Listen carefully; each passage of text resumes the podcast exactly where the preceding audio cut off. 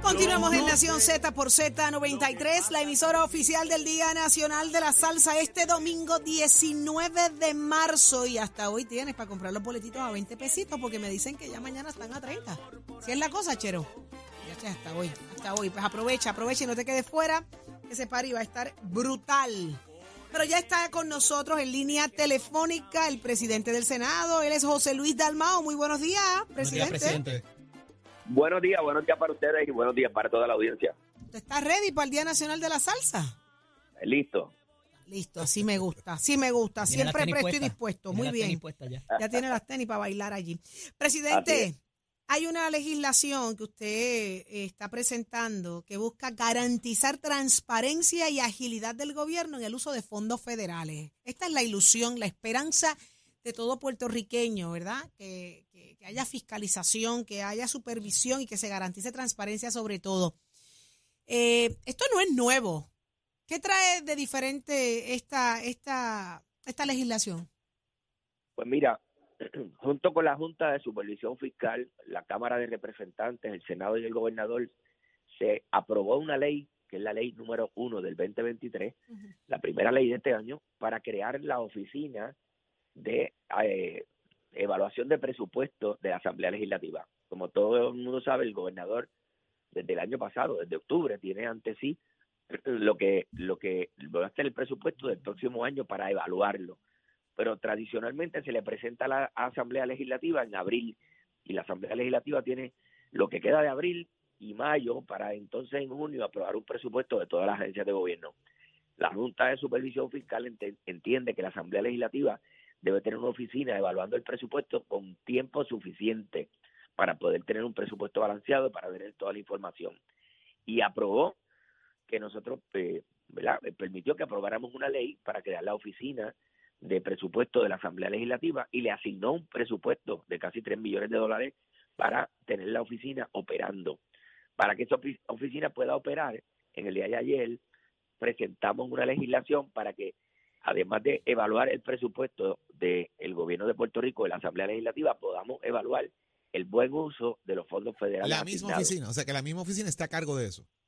La misma oficina, por esta ley, que se crea la ley de transparencia y evaluación de los fondos federales, vamos a evaluar todos los fondos federales que han sido asignados cinco años después de María, tres años después de los terremotos, dos años después de la pandemia, todavía los esfuerzos de recuperación han sido muy lentos. ¿Qué pide que se, que, se, que eso se rinde informe cada 90 días. Eso no es como que atrasar más la cosa en el sentido de que ahora tengo que ver con papeleo también y entonces me atraso más. Digo, ¿y, por qué llegar a esto? Porque se supone que sepamos en qué están gastando los chavos. Bueno, cada agencia de gobierno hace una evaluación de los proyectos que va a hacer con los fondos federales. Esa evaluación tiene que sometérsela al gobierno. Esa evaluación tiene que sometérsela a el contralor cuando hacen una subasta. Esa evaluación se publica. Esa evaluación se pone en las redes, en la, en la internet. Eh, esas subastas tienen que, una vez adjudicadas, informárselas al contralor. Esa información está disponible lo que nosotros estamos requiriendo es que se someta también esa misma información a la Asamblea Legislativa cada 90 días para evaluar dónde van los proyectos. Proyecto tal, se adjudicó, no se adjudicó, está en evaluación, darle seguimiento. Si la Asamblea Legislativa necesita legislar para ayudar a que esos fondos de recuperación se agilicen, pues estamos disponibles para hacerlo. Lo importante es que haya una transparencia y que haya una agilidad en la ejecución de los fondos. No porque yo lo diga, Jorge, eh, lo dice la secretaria de Vivienda Federal que vino a Puerto Rico y dijo que la recuperación era muy lenta. Lo dice el presidente Joe Biden cuando vino a Ponce y dijo que la recuperación estaba lenta. De hecho, asignó a una persona, eh, la secretaria de Energía, para que supervisara los trabajos de recuperación de la Autoridad de Energía Eléctrica, porque porque ha sido lenta la recuperación y eso no nadie tiene duda de eso. Eh, así que lo que estamos tratando de eh, eh evaluar dónde están los fondos, dónde están asignados, cómo van los proyectos y darle agilidad a la ejecución. Presidente, esta no es la función o no debería ser la función quizás de AFAF o de alguna otra entidad. La oficina esta de, OPAL se supone que congresionalmente es un calco es un calco congresional de la oficina que hay allá en, Estados Unidos en Washington. Eh, ¿Por qué el gobernador debería firmar esto si esto es una función quizás de AFAF? Bueno, la Asamblea Legislativa tiene la función de fiscalizar, de evaluar el presupuesto. O sea, el presupuesto sale de la Asamblea Legislativa, el presupuesto lo evalúa la Asamblea Legislativa, el presupuesto lo aprueba la Asamblea Legislativa. Nosotros estamos añadiendo con esta ley que los fondos de recuperación, los fondos federales, formen parte de esa evaluación. Eh, nosotros hemos visto que la AFAS, que es la, que está a cargo de trabajar esos fondos, admite admite que menos del 40% de los fondos asignados han sido utilizados. Bueno, pues eso nos da la razón. Eh, eh, eh, hay una admisión de que no se han podido agilizar el trámite para que esos fondos estén corriendo, reparando carreteras, reparando puentes, ayudando comunidades, atendiendo a la gente que lo perdió todo en el huracán, atendiendo las escuelas que fueron destruidas por los terremotos del área azul. Pues, e, esa agilidad, esa velocidad para atender las necesidades de nuestra gente es la que nosotros queremos supervisar. Y eso lo entiendo, pero ¿por qué el gobernador cedería ese poder del Ejecutivo ante la Asamblea Legislativa? ¿verdad? bueno, la oficina de gerencia y la oficina de gerencia y presupuesto del gobernador pues, tiene la evaluación del presupuesto y ahora por ley está la oficina de presupuesto de la Asamblea Legislativa. Nosotros tenemos esa encomienda. Nosotros estamos radicando un proyecto de ley para darle herramientas a esa oficina. Si el gobernador no estuviera de acuerdo, bueno, pues sería una admisión más, ¿verdad?, de que no se está cumpliendo con el trabajo asignado número uno y la oficina de presupuesto tendría que evaluar el presupuesto presentado por el gobernador sin, sin los fondos federales que son asignados aparte porque, porque no tendríamos esa herramienta. Bueno, no pueden estar cuadrando presupuestos con fondos federales. No, pero son los fondos federales parte del presupuesto para la recuperación del país.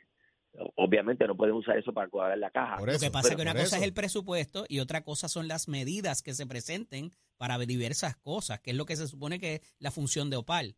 Eh, la cuestión de presupuesto es de, de OGP, de AFAF y de todo lo demás para que cumpla con el plan fiscal eh, certificado. Entonces, me parece que son dos cosas distintas. y se, el, general accounting, el General Accounting Office en Estados Unidos le sirve de herramienta al Congreso. Nosotros estamos con la oficina creada ya por ley y asignado presupuesto y avalada por la Junta de Supervisión Fiscal. La para presupuesto. Para presupuesto, nosotros tenemos la encomienda de evaluar ese presupuesto y de tener la información con tiempo no a un mes o dos meses antes de, que cierre el año fiscal. Y, ahora que el, representante Jesús Santa ha convocado a vistas de presupuesto ante la particularidad de que se ha presentado un presupuesto, ¿verdad?, en, en, la legislatura. Eh, ¿Va a ser conjuntas, ¿Va a ser conjuntas con Santa como se estaba haciendo antes o en este caso va cada quien por su lado? Bueno, ya eso es, una pregunta que puede contestar el presidente de la Comisión de Hacienda, o sea, no la puedo contestar yo. Eh, anteriormente se habían hecho vistas conjuntas, no sé si se va a, continuar haciendo Pero Si, su señoría está de acuerdo con que se haya presentado un presupuesto en la Asamblea Legislativa ante lo que se ha llamado la lentitud en que se llega el presupuesto del gobierno a, la Asamblea Legislativa para poderlo evaluar. Bueno, porque eso permite citar a las agencias y preguntarles por dónde vamos en torno al presupuesto y no que se entregue a última hora sin tener la información correspondiente. Y ese rendimiento de cuentas, presidente, eh, ¿usted entiende que un poco la pregunta que hizo Jorge, ¿va a ayudar o va a desagilizar quizás el, la obra para propósitos de los fondos federales? Una vez, una vez la información fluya, eh, las personas interesadas en cada una de las agencias. no ha sido la experiencia, pero bueno. Seguro, las personas si la información fluye, facilita que podamos evaluar el presupuesto porque tenemos toda la información ante, ante nos. En el caso de los fondos federales, eh, sabemos que ha sido lenta la ejecución y lo que queremos es que se agilice si la Asamblea Legislativa tiene que legislar para ayudar, pues estamos disponibles. ¿Cómo, cómo, y al fin y al cabo, ¿verdad? Usted ha dicho que, ha sido lento el proceso en, recuperación y, leí en, el parte de prensa de, lo que usted está comentando ayer, que hay más de 7 mil proyectos en el pipeline, pero solamente 2 mil, en, en poco más de 2 mil corriendo. ¿Cómo, ¿Cómo, la fiscalización puede ayudar a agilizar eso si el proceso entonces es uno burocrático, ¿verdad? Que es el señalamiento que han hecho incluso alcaldes de los dos partidos dentro de lo que es el gobierno, específicamente del COL3. Un ejemplo, nosotros presentamos legislación que se aprobó en Cámara y Senado para que se le entregara unos vouchers a las más de 3.000 familias que lo perdieron todo en María y que esas familias pudieran con ese voucher adquirir una vivienda. El gobierno vetó la medida y anunció hace como dos semanas que va a comenzar un proyecto de, de, de, construcción de casas para las personas que lo pidieron todo en San Juan. Y la pregunta que yo me hago, ¿cómo la gente que lo perdió todo en Utuado viene a, a, considerar una vivienda en San Juan? Y ese proyecto nosotros lo hicimos con la intención de que se agilizara el proceso de entregarle a cada persona que cualifique o que ya está cualificada, que son 3.700 personas que lo perdieron todo y que FEMA autoriza que se le dé una ayuda, pues se le diera ese voucher y el gobierno lo vetó. Pues Presidente, nosotros queremos, nosotros queremos saber si ese dinero asignado para una ejecución de una carretera, de un puente, de una vivienda, de una escuela, por dónde va y tener la información adecuada y si tenemos que legislar para ayudar, legislar y también poderle informar al país por dónde van los procesos de recuperación. presidente, Si- vi en las redes si sociales esta pasada 7.000 semana. millones- si de los 7 mil millones se han usado 2 mil millones, pues como dicen los abogados, para admisión de culpa, relevo de prueba. O sea, no se ha usado correctamente o no correctamente, sino adecuada y rápidamente los fondos, pues hay que agilizar el proceso. Presidente, vi en las redes sociales esta pasada semana que andaba por la capital federal en Washington. ¿Qué, qué se adelantó si algo en ese viaje? Mira, tenemos una gran oportunidad de incluir a Puerto Rico en el SNAP. Eh, para, para todos eh, los que nos escuchan, eh, el NAP en Estados Unidos es lo que se conoce como el PAN aquí.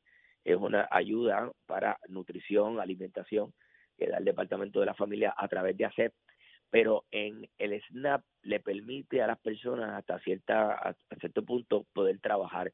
Aquí si una persona gana más de 400 dólares al mes, pues pierde las ayudas federales, pues que, eso eh, le quita el incentivo a la persona para buscar trabajo, porque dice, si trabajo me van a quitar los fondos, pues no trabaja.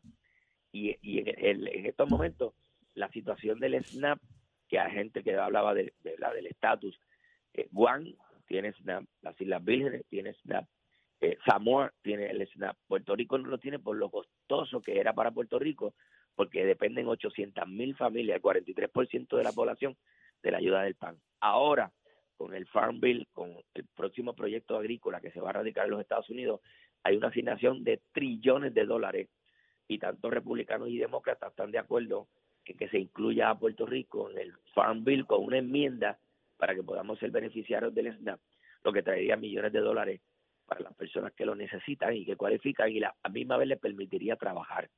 Eso es un paso enorme, gigante. Y, y en estos momentos hay buena, eh, hay optimismo en el Congreso Federal para incluir a Puerto Rico. Tenemos que tratar de que ese lenguaje se incluya antes de marzo 30.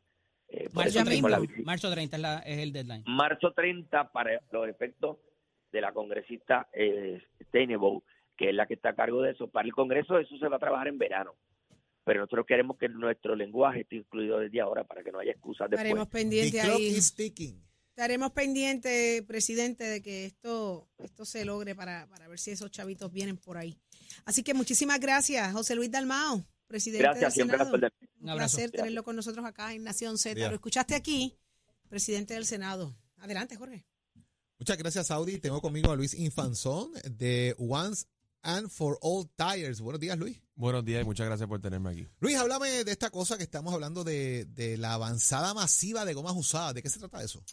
Pues bueno, eh, primero que todo, muy buenos días a todos. Este, nosotros en Once and for All Tire eh, hemos inaugurado una facilidad de, de, última generación, ¿verdad? Para reciclaje y manejo de, de neumáticos usados en Puerto Rico. Y hemos desarrollado una ruta de recogido masiva, eh, especialmente en el mes de, marzo, que estamos en el mes de, ¿verdad? del Día Ambiental del Mundo, este, para acabar una vez por todas con el problema de neumáticos usados en la isla y así, ¿verdad? Atacar un problema bien grande que tenemos. Es un dolor de cabeza heavy que tiene el país, pero más o menos, ¿cuántas gomas usadas ustedes esperan recolectar? La, la meta que nos propusimos y creo que podemos llegar a ella es recoger aproximadamente unas 100.000 eh, unidades de goma neumáticos en la isla y somos mucho más capaces que, ¿verdad? Para, para procesarla. Así que estamos bien emocionados para esto. Oye, Luis, ¿y qué, qué yo puedo hacer con esas gomas usadas? O sea, ¿qué, ¿qué producto yo puedo fabricar con eso? ¿Qué uso le voy a dar? Porque 100 mil son un montón. Sí, son un montón, ¿verdad? Se escucha un montón, pero realmente eh, estamos más que preparados como, como previamente había dicho. Este, nosotros, ¿verdad? Hacemos varios productos, entre ellos, el principal de ellos, el mulch, que es básicamente una, una réplica o, ¿verdad? Una sustitución de la beiruta conocida en madera, pero en base de goma. Hacemos pistas atléticas, hacemos losetas prefabricadas, eh, productos como eh, los, los parking stops, pisos engomados para las cocinas industriales, eh, eh, áreas de juego, eh, entre un muchos otros, ¿verdad? Rollos acústicos. Todas estas cositas, ¿verdad? Eh, tienen, tienen que ver en, en el a diario vivir que nosotros la vemos en Puerto Rico. Óyeme, Luis, ¿y cómo podemos contribuir para que esta avanzada masiva de recogido de gomas usadas sea un éxito total aquí en la isla? Bueno, hacemos un llamado a todos los dueños de gomera o gente que tenga, ¿verdad? O personas que tengan este tipo de neumáticos estancados, almacenados en cualquier facilidad de- o el negocio en Puerto Rico. Y se nos pueden comunicar a través de con nosotros del 787-705-2203. eh, 787-705-2203 o pueden enviar un mensaje vía WhatsApp también para sacar su se- cita y, ¿verdad? y coordinar el recogido, es bien importante para nosotros. Óyeme, esto no es solamente por marzo, ¿verdad? Esto sigue por ahí. Es correcto, es bien importante. Nosotros somos una empresa netamente puertorriqueña, establecida en Yabucoa, Puerto Rico, que nos dedicamos eh, 100% a ¿verdad? recogido, recuperación, manejo, procesamiento y reciclaje de este tipo de ¿verdad? dolor de cabeza en Puerto Rico. Y es, ¿verdad? Eh, De, de ahora en adelante siempre hay una alternativa eh, 100% reciclable, ¿verdad? Eh, ecoamigable para, para sustituir este problema en Puerto Rico. Luis, gracias por estar con nosotros. Ya usted lo sabe, 787-705-2203 para esa llamadita en el tema del reciclaje de gomas Once and for All Tires allá en Yabucoa. Mira allí con la gente de Olén por allí cerquita. Así que Mimito. Ahí estamos. Luis, gracias por estar con nosotros. A ustedes, pasen un bonito día. Bueno, ya estamos listos, pero él está más que listo. Es Leo Díaz para Nación Z Nacional. Leo, un fin de semana interesante. Te leí anoche en el chat, agitado con ese juego de Puerto Rico. empezamos bien ché- buenos días, buenos días. Buenos días. Empezamos bien chévere. Oye, ayer qué cosa terrible. Y Jorge Suárez me daba esperanza, me escribía, me decía, Leito, Leito, tranquilo. Pero, pero no Tiene llegó. unas marcas en los brazos. Alguien, alguien te, Aruñó. Zulma estaba rabiosa. Lo último que te envié fue Ya un, tú sabes que lo el último que te envié fue una fosa echándote tierra adentro. Sí, no, no, estábamos tristes allí viendo ese juego. Bueno, de- de- del coraje me ha costado dormir y no Mira, pero el equipo está bien positivo. El sí, Team Rubio noche, está. volvamos, volvamos arriba. Y hicieron un, y se le agradece bien chévere. Se reunieron todos y le de- agradecieron a la fanaticada el apoyo extraordinario que el han tenido. Un video muy valioso. Y eso dice mucho para la fanaticada. Hay gente que ha hecho un, un sacrificio para moverse a Miami. Oye, Pasajes un montón de carísimos. un y carísimos los pasajes, Leo. Sí, sí, Están sí. sobre los 800 dólares, una cosa absurda. Bueno, hay un pasaje por menos de mil. No, no, no, no, no, una cosa absurda. Hay gente que ha hecho el sacrificio para estar allí. Allá. Y quienes han estado, tengo amistades que estuvieron allí, me dicen que la vibra es Sí. que se siente allí es para pelo, para pelo. Bueno, Tengo- Fredo, mi amigo, fue para ir el, creo que el viernes, viernes, sábado, no, el sábado, Ajá. Y se quedó para el juego de ayer. Hizo cambios y pagó lo que tengo, tuvo que o sea, pagar para quedarse. Uno de mis mejores amigos, Víctor García, está allí y el live que hizo ayer me decía, mano, la vibra es una cosa. Dura, es lo dura. mismo verlo por Sí. televisión que estar aquí. Es que Está están llegando o sea, una dos, tres horas antes del juego y el party en el, No, en no, el no, estadio, ¿eh? Las pleneras, lo- o sea, Medios de Estados Unidos están reseñando la fanaticada de Puerto Rico. que somos unos Imagínate eso. alborotosos. Y ustedes vieron, y La ustedes presión. vieron que, que, que Eddie ahora viene con la gorrita de Luis Raúl. Sí. Tírale, tírale, tírale, tírale, tírale. Numerito, yo tengo el 313 para que me lo juegue ahorita. ¿Qué tú estás diciendo? ¿Que 330. bolitero? Sí, sí, míralo. Y los, ¿Qué es zapatos, esto? y los zapatos combinan. Mira, yo me voy. Saludito a Millo. Mire, será hasta mañana a las 6 de la mañana, Nación Z. Nos Adivine dejamos lo con que Leo dice Díaz, la Nación Z. Nacional. Vámonos. Millo, vámonos, Millo, Vámonos. vámonos, vámonos. Escoge ASC, los expertos en seguro compulsorio.